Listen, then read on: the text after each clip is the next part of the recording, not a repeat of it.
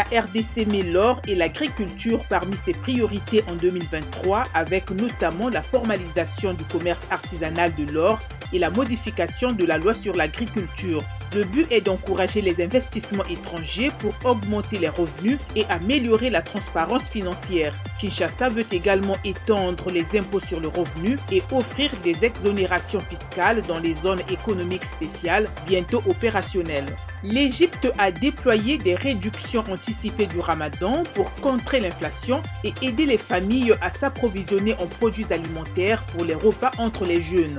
Le programme, qui propose des produits de base à des prix moins chers, dure normalement trois semaines environ avant le mois sacré musulman. Mais cette année, le Caire estime qu'il durera de janvier à avril, de janvier à fin avril, avec des remises de 25 à 30% via plusieurs vendeurs à travers le pays.